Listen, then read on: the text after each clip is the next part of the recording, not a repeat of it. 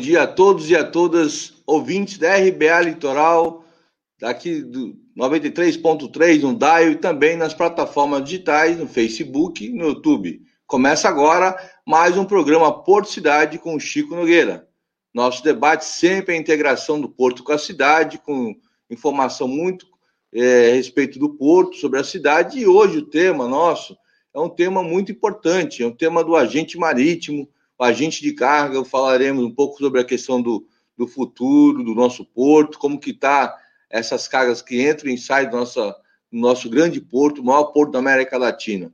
Mas antes de a gente começar esse grande debate, essa discussão sobre as cargas que entram no porto, que saem, nós vamos aqui atualizar vocês aqui o dado do Covid-19, que nós estamos aqui, ó, dados do Covid-19, aqui está nas plataformas digital aqui já tem todo esse quadro aqui, mas quem está no DAIO, a gente vai estar passando para vocês.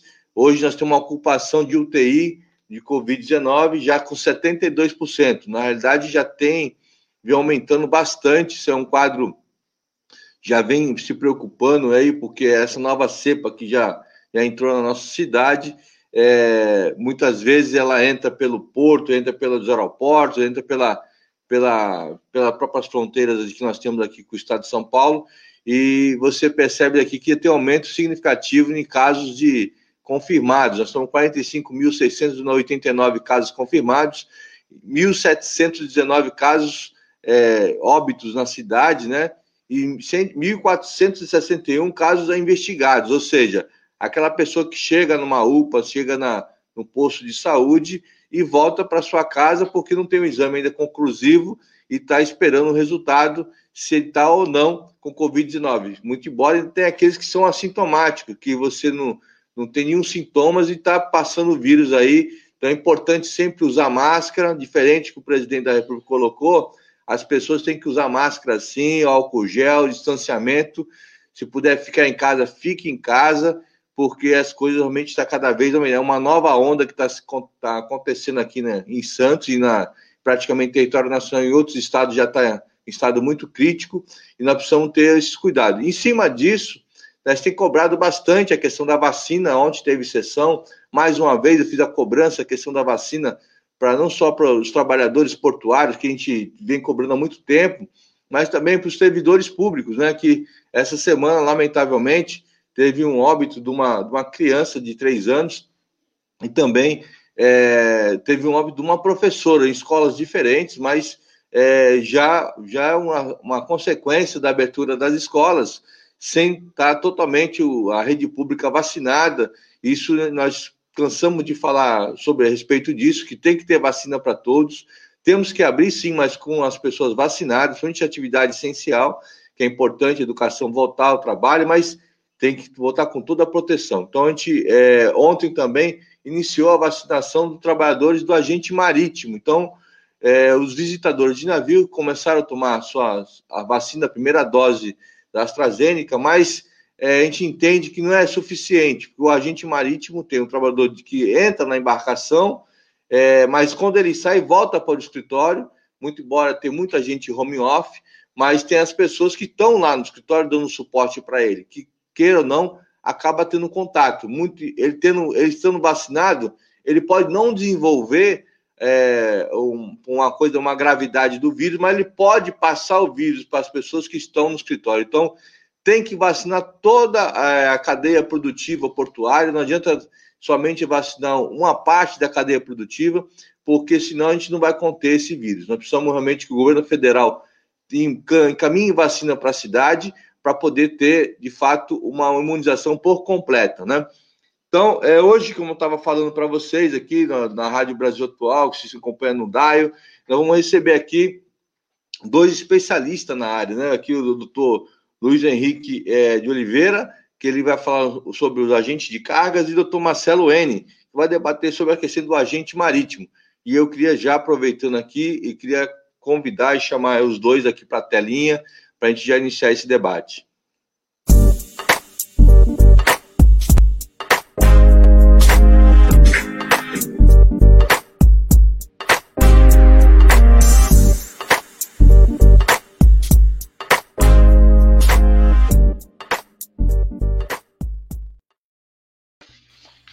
Bom dia, bom dia, Marcelo, doutor Marcelo, doutor Henrique, tudo bem? Bom dia, Francisco. Bom dia, Chico, tudo bem, graças a Deus. Bom, seja bem-vindo aí no programa Porto Cidade. E hoje é um tema muito importante que a gente, muitos, muitas pessoas que estão nos ouvindo, que estão nos assistindo, não conhecem a atividade do agente marítimo, nem do agente de carga. É importante que a gente possa aqui passar um pouco desse conhecimento, como que é, porque o portuário tem várias é, atividades no porto, né? Então tem o despachante, tem o agente marítimo, o agente de carga, tem o estivador, tem os carregadores de, de movimentador de mercadoria, enfim, tem várias atividades e é importante que a sociedade aqui da Baixada Santista e também quem está nos assistindo na, nas plataformas digital conheça um pouco dessa atividade. Eu queria que o doutor Marcelo pudesse falar um pouco aí que, que seria o que, é o agente marítimo, né? Como as pessoas entenderem o processo de desse de entrada e saída de mercadoria, qual o papel do agente marítimo? Acho... Vamos lá, vamos lá, Francisco, está me ouvindo? É, só abre tua câmera que tu fechou a câmera, mas tu, agora sim, vamos lá. Bom dia novamente a todos. Cumprimento o vereador Chico Nogueira, a rádio RBA Litoral e cumprimento a todos os ouvintes na pessoa do meu amigo aqui presente, o advogado doutor Luiz Henrique, que vai participar conosco aí dessa resenha. Chico, primeiramente, vou dar uma pincelada como surgiu o agente marítimo. Legalmente, ele existe desde 1807, uh, com, quando foi promulgado o Código Comercial Francês, conhecido também como Código de Napoleão ele cunhou pela primeira vez na, na história jurídica legal a expressão consignatários de navios, que são aqueles incumbidos como agentes do armador. Portanto, Chico, segundo essa definição legal, eh, a categoria existe desde 1807, há mais de 200 anos. E uh, a navegação comercial foi se espalhando por todos os portos do mundo com a propagação da máquina a vapor. Isso buscou que o, os navios precisavam de escalas mais rápidas, uh, quem se articulasse com as autoridades, quem obtivesse novos fretes para o armador em todos os portos comerciais do mundo. Desse modo, assim, de uma forma uh, empírica, nasceu a figura do agente marítimo. É, na verdade, a gente fala hoje, o certo seria agência de navegação marítima, porque hoje não existe mais a figura do agente marítimo pessoa física. Ela é uma empresa, mas a gente adota a expressão consagrada, usual, que constitui o que denomina o agente marítimo. O doutor Marcelo, ele poderia dizer, para poder facilitar os ouvintes que não conhecem do ramo, ele, for, ele é como fosse um procurador do armador, ele representa o armador, é isso? Ele é o representante em terra do armador. Isso aí. O, o que, que ele faz? É, nenhum, é, toda embarcação que vem atracar, carregar ou descarregar mercadoria não entra nem sai do Porto de Santos sem a figura do agente marítimo. O, primeiro passo para você atracar o navio é a obtenção do certificado de livre prática junto à Anvisa. Quem é que vai buscar isso? É o agente marítimo em nome do armador. Porque se o navio vem de área endêmica, se há alguma doença a bordo, se as condições da embarcação, é o agente marítimo que vai lá resolver esse problema. Ele vai na Polícia Federal buscar o passe de entrada e saída da embarcação. Veja bem por quê? Porque os tripulantes são estrangeiros e para entrar no Brasil é o agente marítimo que se encarrega dessa burocracia o Ministério da Agricultura examina todas as, as cargas uh, agrícolas e pecuárias existentes a bordo. Quem, quem, quem acompanha essa fiscalização a bordo é sempre o agente marítimo. É o agente marítimo que vai na autoridade portuária, hoje é a nossa Santos Port Authority, antiga CODESP, para buscar logística de atracação, ver quando ele pode atracar, em qual berço, terminal privado, no terminal público, ele precisa passar na CODESP, na SPA, perdão. A Capitania dos Portos, que, que assegura o, o. que faz a segurança da navegação e o espaço da navegação, é o agente marítimo que tem que estar lá presente. E principalmente, Chico, perante a Receita Federal, a nossa alfândega do Porto Santos, que controla, evita o contrabando, o subfaturamento, a exportação fictícia de marítimo. Com todas essas autoridades do setor portuário, o único elo de ligação entre o navio e essas autoridades é exatamente o agente marítimo. Então, eu, eu posso dizer com isso, Chico, enfaticamente, sem o agente marítimo, o porto para. Não há entrada, não há saída de embarcação, não há carregamento, não há descarregamento de mercadoria sem o agente marítimo. Essa é a relação com o poder público, mas a, a, função do agente não é só com o poder público, ele também tem que atuar como representante do armador na esfera privada. E, e nesse sentido, ele é o, o, ele é o primeiro, ele vai tentar obter fretes, que é a principal atividade da exploração do navio é vender frete.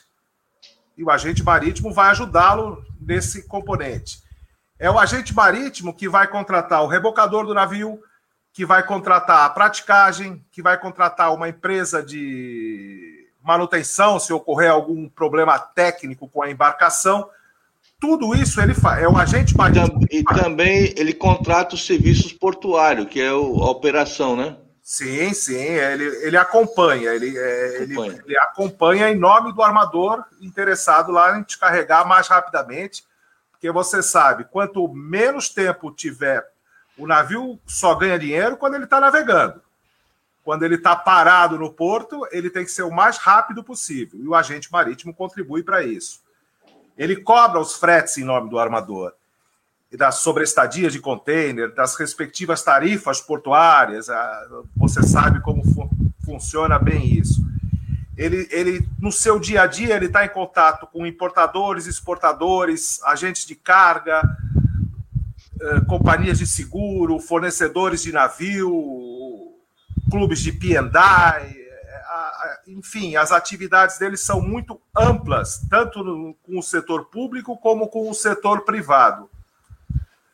Uh, não tem, até hoje não tem nenhuma lei aí que defina a função do agente marítimo. Há diversas uh, normativas inferiores que, que fazem essa definição. Mas, Chico, nós temos um andamento no Congresso Nacional um projeto de lei que vem pela primeira vez definir a, a a função do agente, dizer tudo o que ele tem que fazer e suas responsabilidades em decorrente do exercício das suas atividades. Isso, isso Nós é rogamos aí que esse, que esse, projeto de lei, que é o novo Código Comercial, que tem um livro de direito marítimo, seja aprovado em breve pelo nosso Congresso Nacional. Chico, eu vou finalizar. Não, mas está é. tá muito bom, é, o Marcelo, que você colocou, deu um, um, resumo, um resumo muito forte aí que é a atividade do agente marítimo, né? Inclusive da história do agente marítimo.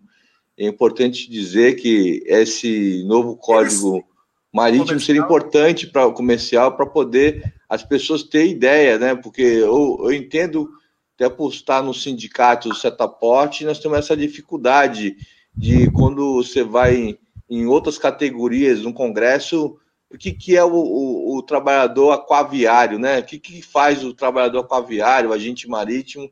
De faz fato, é tudo. Coisa, faz bastante coisa, bastante coisa. E Agora eu quero ele, passar. O não existe. Não existe. É, eu, eu tenho. No meu discurso, eu falo que, a, que o Porto de Santos começa na vida paulista, quando fecha a carga lá no, no, no escritório comercial. Senão o Porto não entra, não, não faz nada.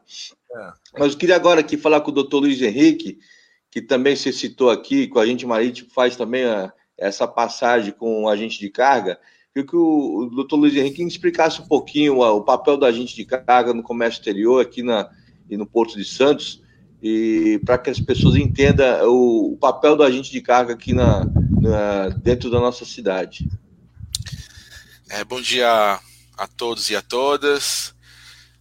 Bom dia, vereador Francisco Nogueira, meu amigo doutor Marcelo N. Quero primeiramente agradecer pelo convite, pelo honroso convite e parabenizar pelo programa. Aliás, a vinheta de entrada está muito bonita. Legal, obrigado. É, bom, o agente de carga ele surgiu bem depois do agente marítimo. Com o crescimento da, da atividade da, da navegação, mais ou menos em 1950, foi criada a utilização do container para condicionamento de mercadorias. E, e, com o impulsionamento da navegação, do transporte via container, em 1984, nos Estados Unidos, foi editado uma norma chamada Shipping Act, que criou a figura do transportador contratual, é o chamado NVOCC. O que, que o NVOCC faz? A grosso modo, você falou muito bem que o agente marítimo é o representante do armador. A grosso modo, o que, que o NVOCC ele é? Um armador sem navio.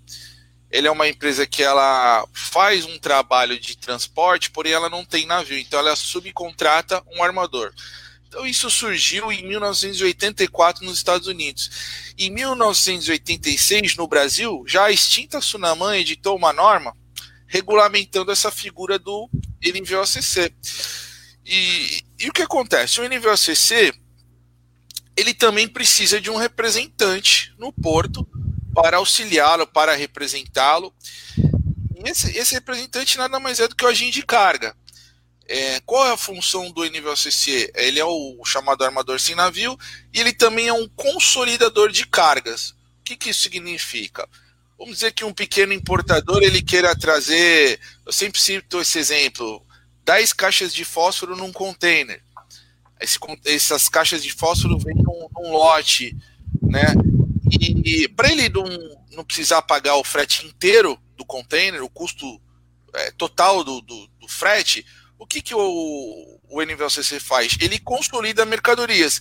Ele aglutina no mesmo container essas 10 caixas de fósforo, depois ele aglutina mercadorias de outros exportadores, diversos outros exportadores, é, junto com aquelas caixas de fósforo, e, e, e traz no container. Então, cada um desses é, exportadores que tem a sua mercadoria dentro do container vai pagar um frete fracionado, um frete menor.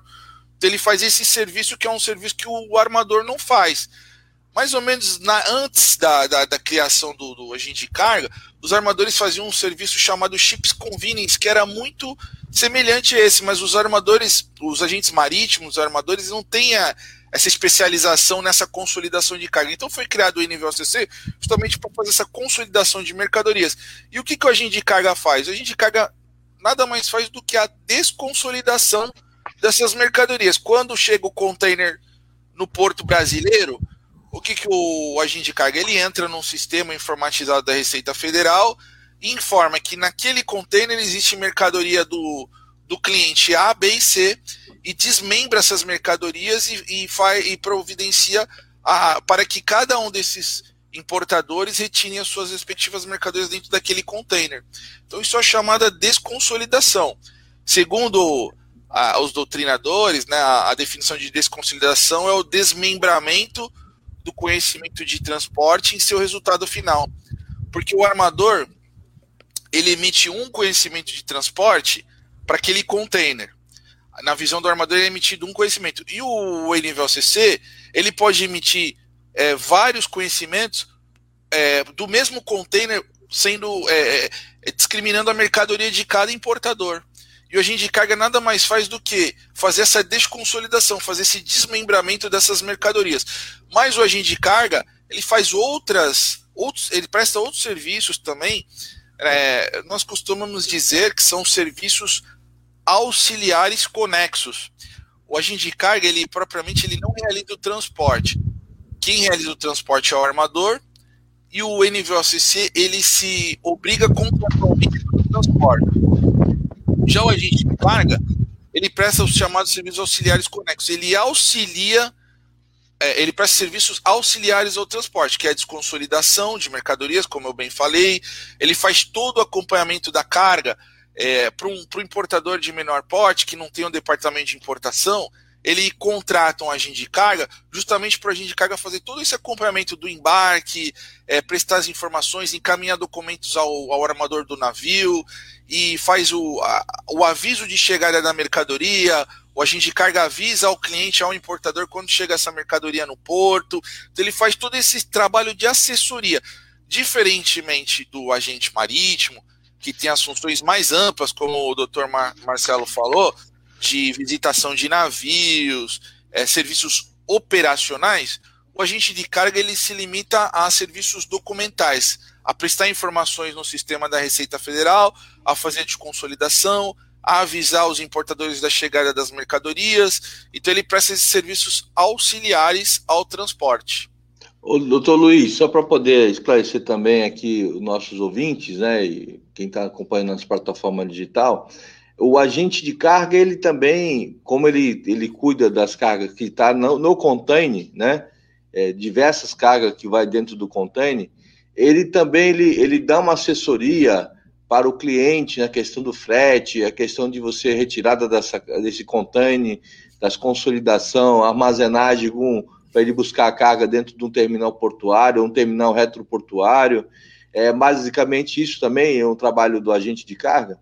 Exatamente. É, eu citei o exemplo da consolidação, mas o agente de carga, o NVOCC e o agente de carga também trabalham com containers cheios, que, é, que a gente chama de full container.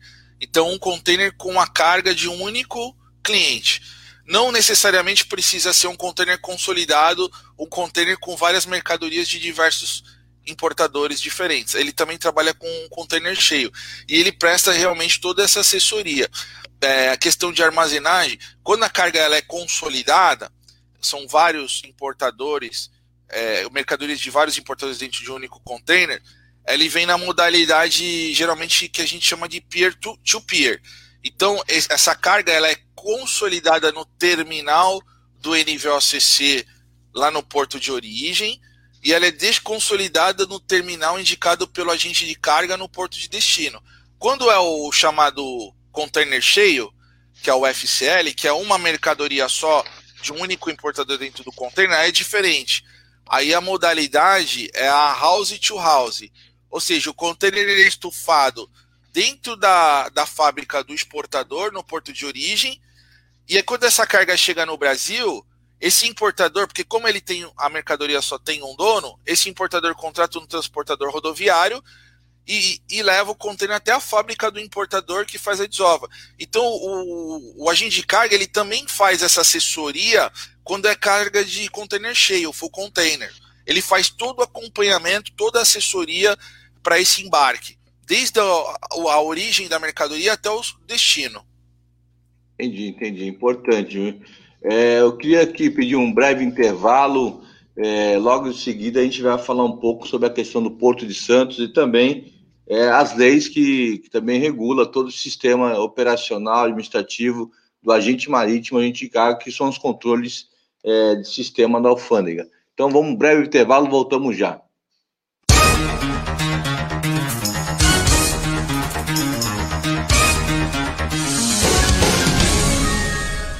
O novo Centro Médico Unimed Santos está pronto. Excelência em cada detalhe com atendimento e estrutura que você merece. Pronto atendimento 24 horas. Moderno e completo centro de diagnóstico por imagem. Exames laboratoriais, centro cirúrgico e hospital dia. Medicina física e reabilitação e muito mais. O que existe de mais avançado está aqui. Unimed Santos. Cuidar de você. Esse é o plano. Educação, saúde e meio ambiente. São esses os núcleos de atuação da Fundação Sataporte, de responsabilidade social e integração, Porto Cidade. Com os projetos sociais, tiramos as crianças da rua, ocupando tempo livre com esporte. É assim com mais de 500 alunos dos projetos do Sabuó, Estuário, Jardim São Manuel, Jardim Piratininga e em Vicente de Carvalho, no Guarujá. Fundação Setaporte, a base para um futuro melhor.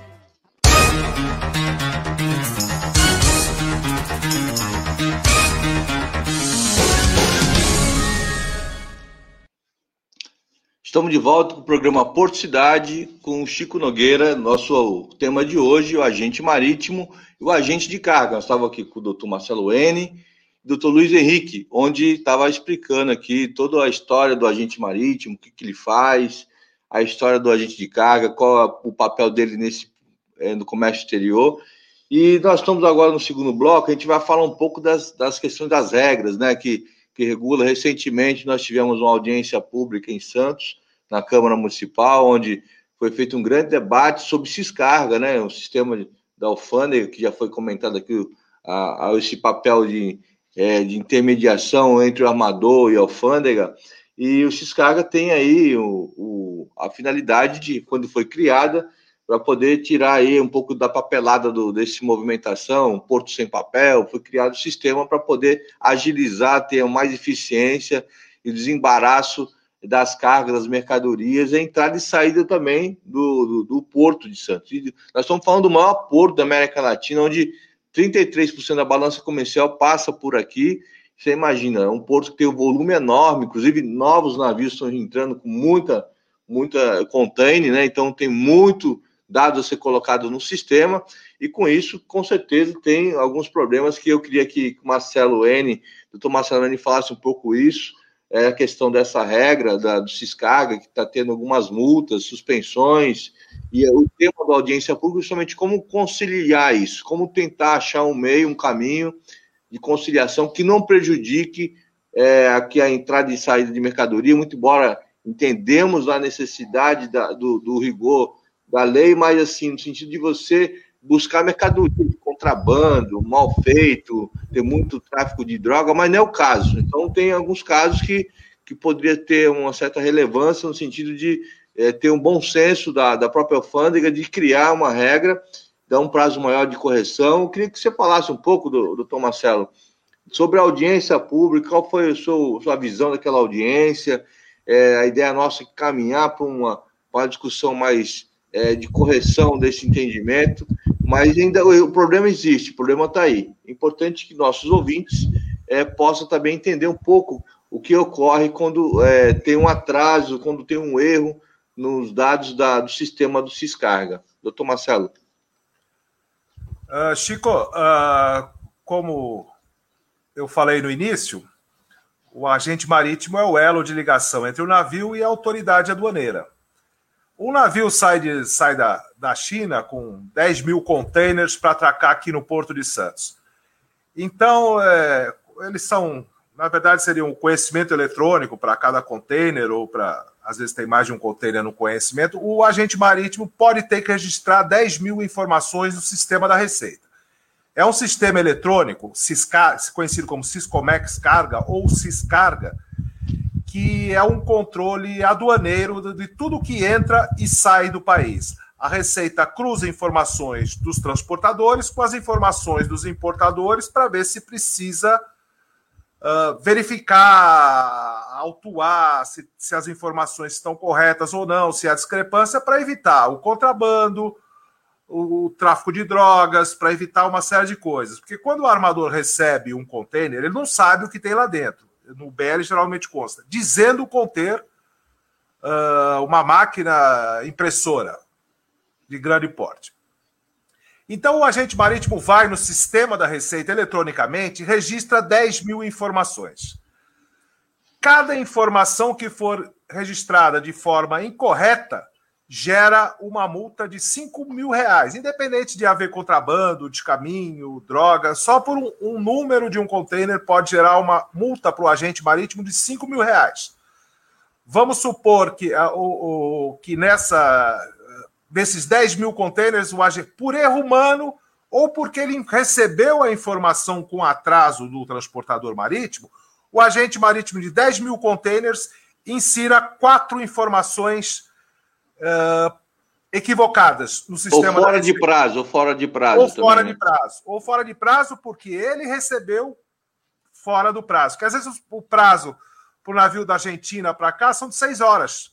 O, o, agente marítimo da Argentina mandou a informação depois disso. Ele não tem como. Vai ser multado por causa disso.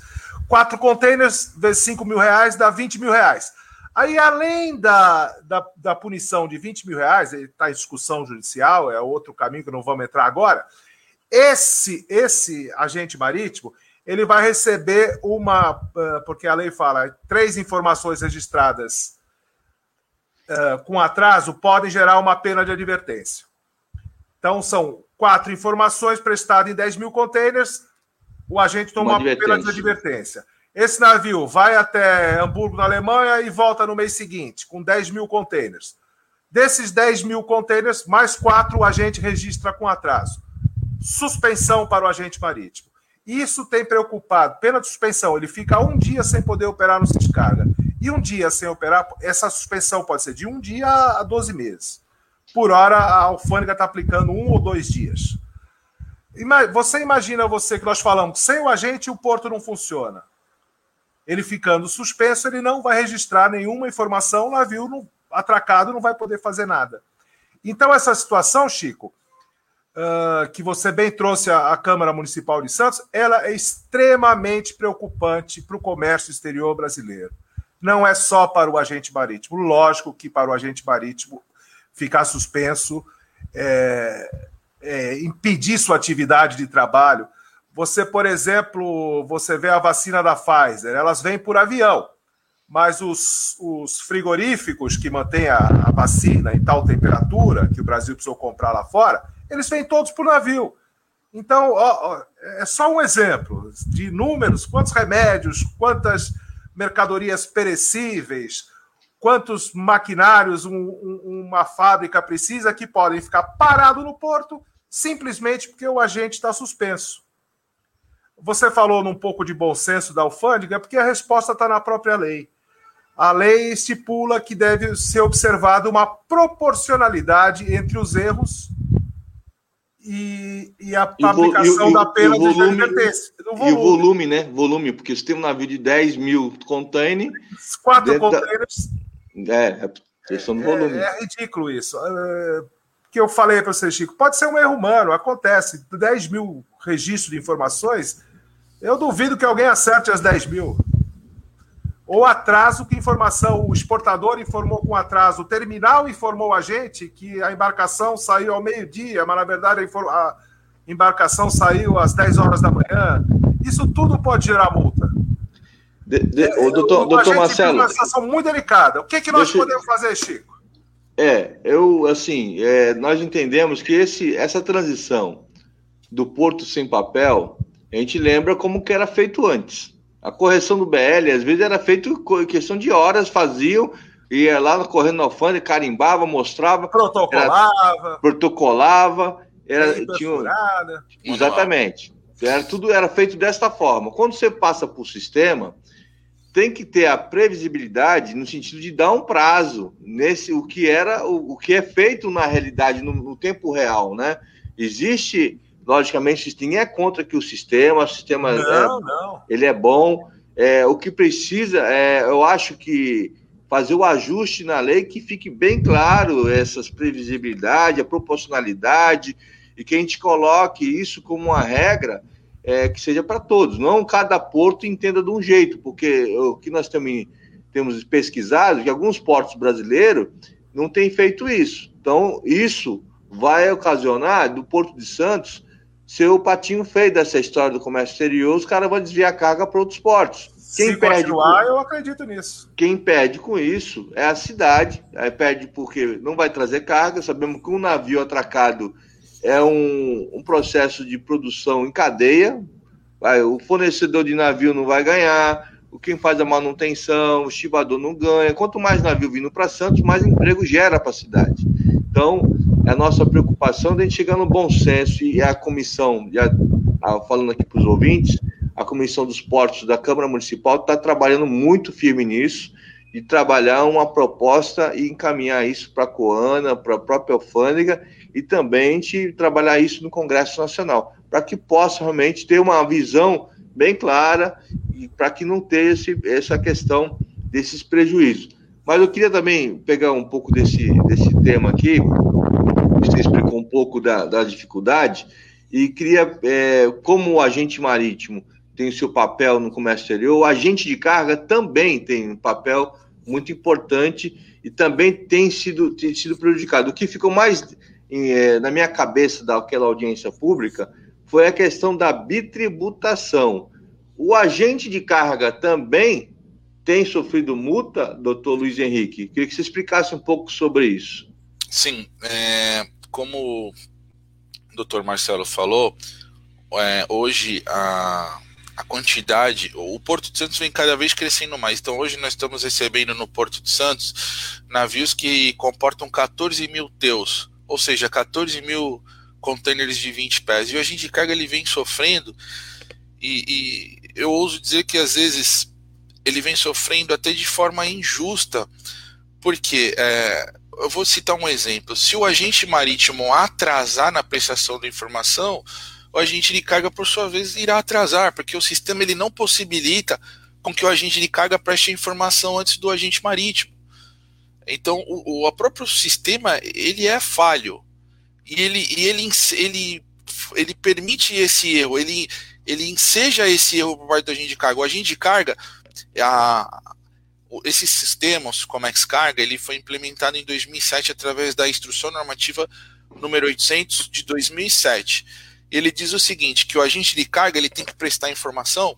Eu citei o que é a desconsolidação, que é o desmembramento do conhecimento de carga em seu resultado final. Então, o agente de carga ele tem a obrigação de prestar a informação sobre a desconsolidação da carga no sistema 48 horas antes da atracação do navio.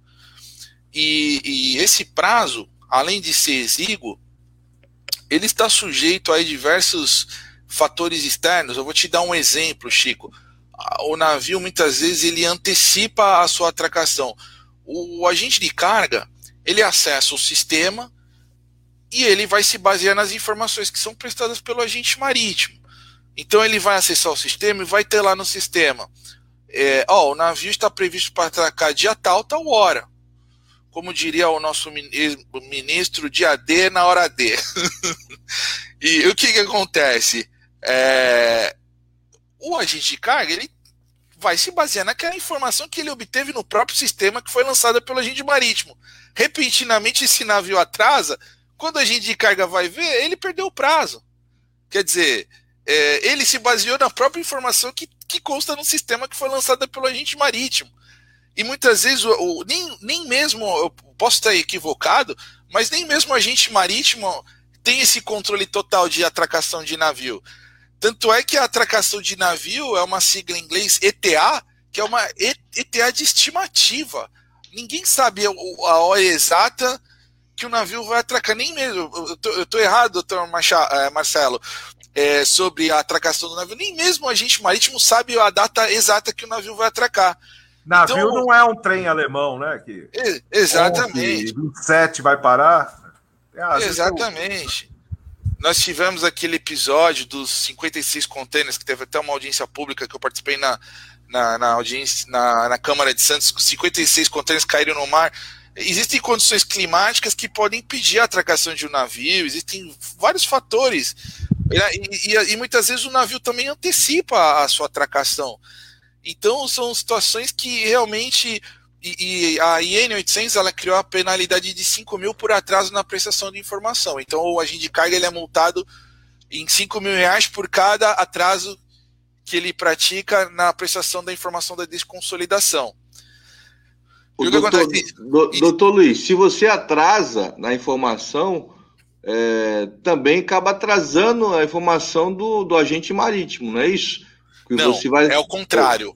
O primeiro, o, o, sistema, ele, ele, o sistema, ele, o agente marítimo tem que lançar primeiro na ordem. Lança o primeiro que, container. É, né, ele tem que lançar informação sobre a escala, né, doutor ah. Marcelo? Sobre a escala do, do, do, no do primeiro porto nacional. No primeiro porto nacional. Depois que o agente marítimo presta essa informação, o agente de carga vai poder acessar e vai poder prestar a informação dele. A informação dele é sobre a desconsolidação da carga. Então ele tem que prestar essa informação 48 horas antes do navio atracar no respectivo porto. Então, se o navio vai atracar no Porto de Santos, o agente de carga tem que prestar essa informação 48 horas antes dessa atracação. Então é o que, o que acontece. Se o agente marítimo, por eventualmente, é, comete um atraso, o agente de carga também vai atrasar.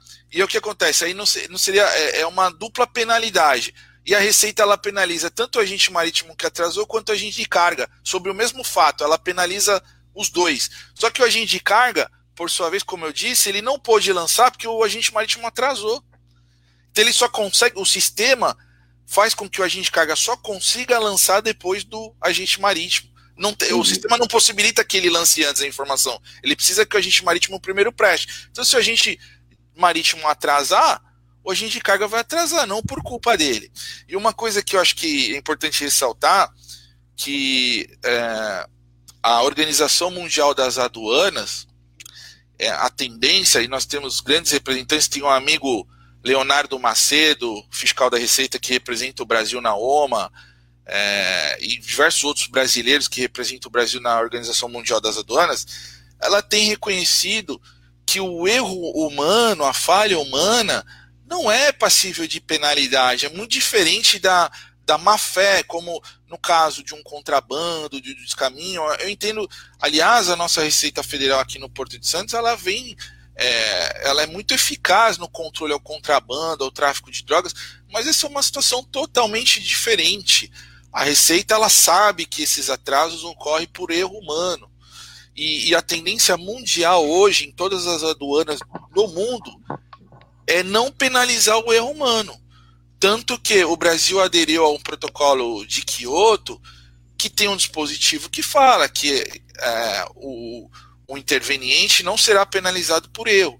Esse protocolo ele tem uma discussão se, ele é auto, se as normas dele são autoaplicáveis ou se elas vão vigorar daqui a três anos. Mas é uma tendência mundial é, afastar a penalidade pelo erro humano. Isso é uma tendência de todas as aduanas do mundo. E o que me parece, com todo respeito, é que a alfândega do Porto Santos vem andando na contramão dessa tendência mundial. É como você bem falou, Chico, hoje nós temos conhecimento, além dessa multa de 5 mil, tem as multas que as penalidades que o Dr. Marcelo citou de advertência, suspensão e até cassação da atividade. É uma pena draconiana, uma pena muito drástica. Eu entendo, Chico, que essa pena de cassação ela é até inconstitucional por é, violar o princípio da livre, atividade, da, da livre atividade econômica. É o artigo 170 da Constituição. Então, é uma pena muito desproporcional e inconstitucional a pena de cassação de suspensão. E o que você falou, é, é, o que nós sabemos é que somente a alfândega do Porto de Santos que vem aplicando essas multas. Em Paranaguá, em, em Itajaí, nós não temos conhecimento dessas, é, desculpa, essas penalidades de advertência, suspensão e cassação, nós não temos conhecimento de que essas penalidades estão sendo aplicadas em outros portos. Então, isso pode sim gerar um, um, um, retrocesso ao Porto de Santos.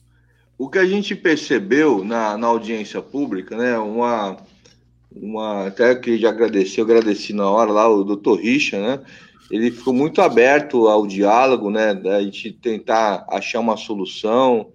Ele tem lá o, eu acho que é o Rodrigo, né, que é o, o fiscal, editor fiscal, que, que também Firmino. Deu, Firmino, que deu sua explanação. Acho que aquela audiência pública abriu um espaço para a gente tentar, de certa forma, criar um modelo é, através desse do porto que é o maior da América Latina para os portos do Brasil, é um modelo que seja é, que seja viável para todos, que, que coloque em prática todas essas questões que foram colocadas, que vocês estão colocando aqui, da importância é, que hoje a lei, de certa forma, acaba beneficiando o mal feito, porque o mal feito é mal feito, né? O cara quer uma carga de contrabando, 5 mil reais para ele não é nada, ele coloca lá e, e tem uma multinha de nada, uma suspensão de um dia. Agora, considerar esse mesma é, na balança uma, um, um, agente uma, ou um, um, armador que venha fazer um, um erro desse, proposital, que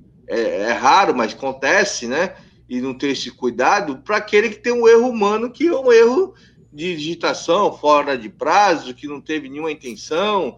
É dois pesos, é um, é um peso só por medidas que tem que ser mais drástica para aquele que faz o mal feito e aquilo que faz a, que tem algum erro que tem que ser corrigido, tem que ter um, uma certa flexibilidade, razoabilidade, proporcionalidade do tamanho do, do navio, tamanho de mercadoria que traz, assim, é isso que nós temos que colocar em prática, não deixar de, de, de ter uma ferramenta de punição para os malfeitos, mas também é, tem que ser mais maleável, ter uma forma de flexível de você ter tempo de corrigir e deixar o porto prático, bem rápido, porque isso vai atravancar o processo do comércio, comércio exterior do Porto de Santos. E aí, quando fala Porto de Santos, aí vira referência para o Brasil todo. Aí, como diz assim, a gente vai estar, tá, não vai estar tá competitivo, a gente vai começar a ter carga vindo para o Mercosul e vindo de caminhão para o Brasil, porque vai ficar meio burocrático esse negócio. E não é isso que foi.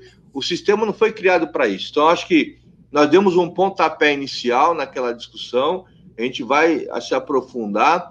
É até bom a gente estar tá passando para os ouvintes, quem não pôde acompanhar aquela audiência, é, que existe essas questões que tem que ser observadas. Né? E, e, é muito importante você estar colocando aqui é, essa questão da, é, da razoabilidade, da questão do, do, tempo, a questão da proporcionalidade, número de, número de, de, de, digitação que se tem que colocar por número de, de container dentro do navio, porque o nosso Porto de Santos, a tendência é cada vez mais entrar em navios mais volumosos, navios maiores, com mais carga, né? Se Deus quiser, Exato. bastante, bastante mercadoria, e isso vai, é, com certeza, vai ter um, um risco maior na, na, questão de erros, né? Vai aumentar a margem. Vai aumentar a margem, exatamente. Nós precisamos resolver isso. Nós vamos, eu estou muito preocupado porque eu tenho dito que nós já estamos perdendo carga para Santa Catarina por conta do ICMS do estado de São Paulo, que é um ICMS muito alto.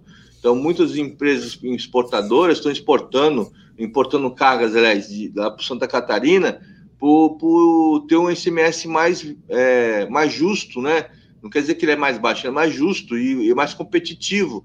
Então, você, é, empresas que, indústria aqui de São Paulo está indo para lá, desviando a carga para lá. Então, é, a carga poderia estar tá aqui. Nós somos 60, 80 quilômetros aqui do, maior centro industrial é, do Brasil e esse porto não abraça as empresas. Então, nós estamos perdendo muito carga. Então, precisamos mudar a questão da política também tributária do Estado de São Paulo. Isso aí é um viés no sentido de você ter um, um governador que entenda que o Porto Santos é, é praticamente uma, é uma ligação com as indústrias paulistas, porque o Porto Santos hoje, é, a rigor, está virando um porto de commodities, tem batido isso direto. O porto Nada contra os commodities, commodities realmente tem que ter, impulsiona o nosso comércio exterior também, é nossa balança comercial, mas precisamos dar valor agregado às cargas para gerar emprego no nosso, nosso país. Nós estamos virando uma crise de desemprego muito grande e o porto é, é uma balança que vai, com certeza, fazer com que tenha bastante emprego. Mas essas travancas, essas ferramentas aí que vocês estão trazendo, nós temos que destravar isso para quando voltar a economia a crescer, se Deus quiser, depois de todo mundo vacinado, pós-Covid, a gente possamos realmente ter uma acelerada aí e ter realmente um, um porto concentrador de carga, que é nosso sonho, e ter bastante mercadoria vindo para Santos e gerando bastante emprego, né? Então, assim, eu acho importante os ouvintes que estão aqui é, saber de, desse, dessas atividades que muitas vezes as pessoas não conhecem, doutor Marcelo, doutor Luiz, essas a importância do comércio exterior na questão do agente marítimo e agente de carga. Porque senão, se não são essas duas figuras, é, o porto não atraca, é, o, o, navio não atraca no porto, não tem movimentação de mercadoria, não tem é, serviço em cadeia no retroporto, no terminal de vazio, no operador portuário, no estivador. Então, é uma categoria muito importante que a gente precisa realmente fazer com que essas amarras que existem é, ter o entendimento adequado para cada processo e tentar construir uma norma ou até mesmo uma portaria que facilite, não que as facilite o mau caminho, mas facilite é, que os agentes possam ter o tempo certo para fazer essas correções. Isso que eu, que eu penso enquanto é, legislador dessa cidade e vocês podem contar comigo lá na Câmara para ser um facilitador dessa discussão que a gente já iniciou naquela audiência pública, né? Nós estamos indo já para o final do programa, né? E eu queria só fazer mais uma pergunta para os dois, né? É, para que vocês é, possam esclarecer essa questão do, do comércio exterior, mas é, recentemente, aí eu queria uma opinião pessoal de vocês, por que, que isso acontece, né? Tá na tribuna de ontem, 15 tripulantes abandonados no navio no Porto de Santos. Isso aí praticamente foi manchete, né? Vocês acompanharam aí, é, o Ministério do Trabalho teve aí é, uma multa desse, desse armador que que estava trabalhando com esses tripulantes que já tinham um problema, que teve um problema no São Sebastião. É, é, um, é uma situação que, às vezes, quando a pessoa lê uma matéria como essa, é como que pode, no século XXI, ainda ter é, pessoas que trabalham, que, que semi-escravos, que não têm condições nenhuma de trabalho dentro das, dessas embarcações. É, o papel do agente marítimo aí, enquanto o representante do armador, é, também não seria é, de fazer com que denunciar esse tipo de embarcações que não venha mais para Santos, doutor Marcelo? Olha, Chico, eu sinceramente não conheço o caso, mas você certamente tem bons empresários e maus empresários. E aí me parece que na, na questão humanitária da tripulação, o agente marítimo geralmente se coloca à disposição, encaminha para todas as autoridades. É, não sei nem se havia já nomeado um agente marítimo, se há um porque o agente marítimo pode ser tanto o agente protetor como o agente do afretador, do aquele relativo à carga, porque me parece um navio Trump, não um navio de linha regular, evidentemente, esses containeiros. Me parece uhum. um navio uh, graneleiro, deve ser um navio graneleiro, e o navio também é uma empresa, e há maus empresários ou em dificuldades financeiras, eu, eu não sei o que aconteceu mas eu tenho certeza que o agente marítimo e as, as autoridades, acredito que aí é o caso do Ministério Público e Capitania dos Portos, vão tomar as providências, reter a embarcação para pagar esses custos, se for o caso. É, é basicamente isso mesmo que você falou. O Ministério Público, a própria Capitania dos Portos tomando as providências, né? É, eu não é, acompanhei esse caso, né? Você é, tomando conhecimento agora. Eu não sei se o Luiz quer comentar alguma coisa, mas eh, foi, foi ontem, né? Que saiu na tribuna de ontem se, se, se acompanhou esse caso, Luiz?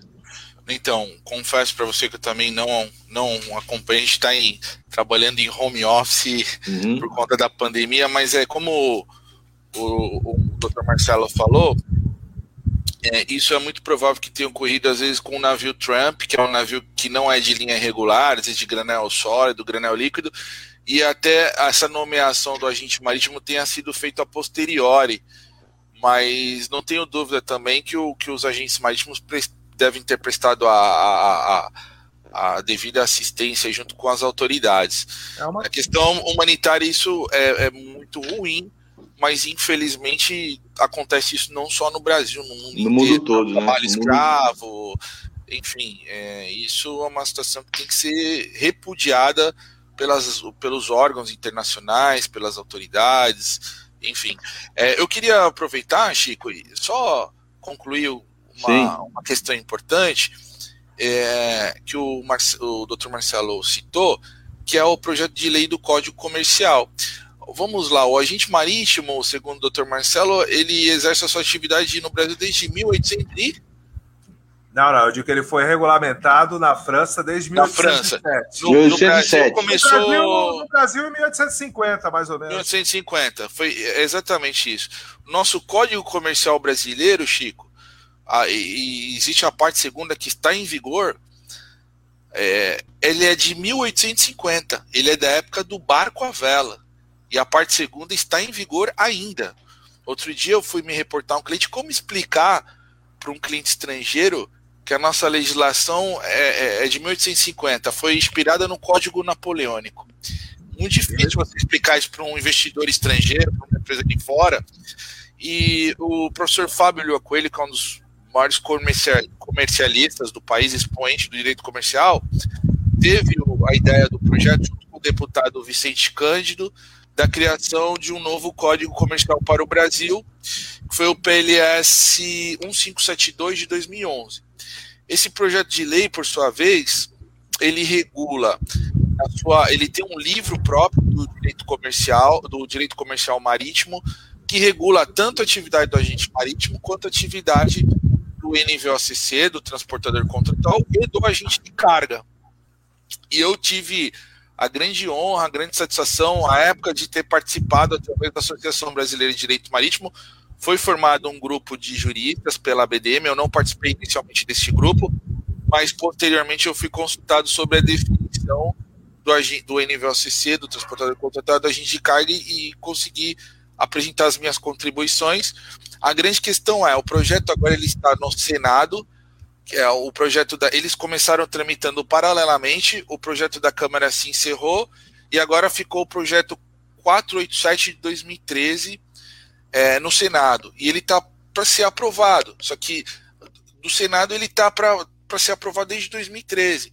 Então acho que seria de fundamental importância para a gente é, é, formar maior segurança jurídica aqui no Brasil, ter um código comercial aprovado. O código comercial vai regular tanto todas as matérias relativas ao direito comercial, como também as matérias relativas ao direito marítimo. Acho que seria de fundamental importância a aprovação e sanção do, do, do Código Comercial, do novo projeto do novo Código Comercial para o Brasil. Com certeza, com certeza, doutor Luiz. Precisamos ter legislador que conheça da matéria, que defenda o assunto, né? Isso é importante, né? Nós estamos já praticamente estourados no nosso tempo. Queria aqui as considerações finais, doutor Marcelo, depois doutor Luiz, para a gente fazer encerramento. Já desde já, já agradeço muito a participação de vocês. Vamos com certeza trazer novos temas da navegação aqui no nosso programa para que nós possamos estar trazendo essas informações para a nossa cidade. Doutor Marcelo, por favor.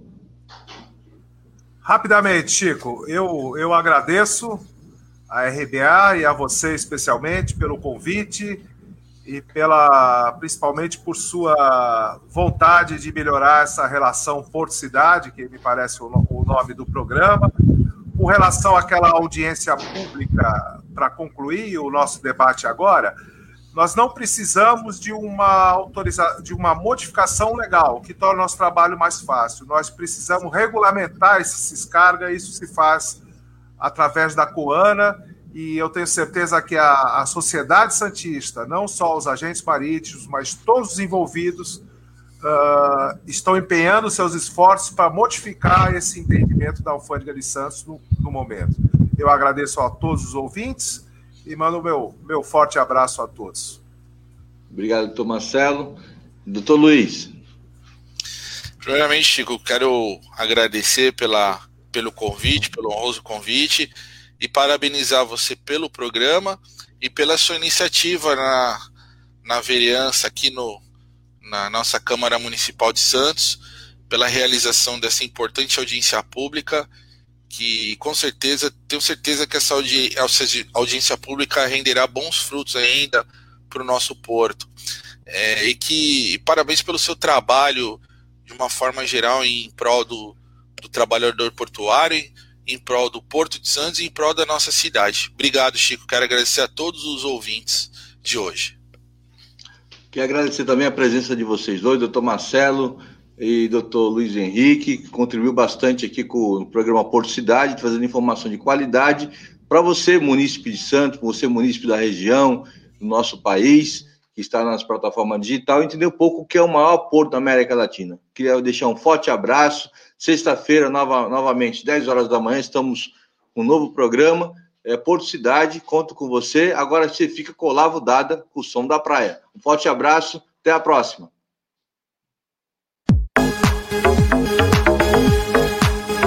Rádio Brasil Atual Litoral é uma realização da Fundação Setaporte, apoio cultural do Sindicato Setaporte.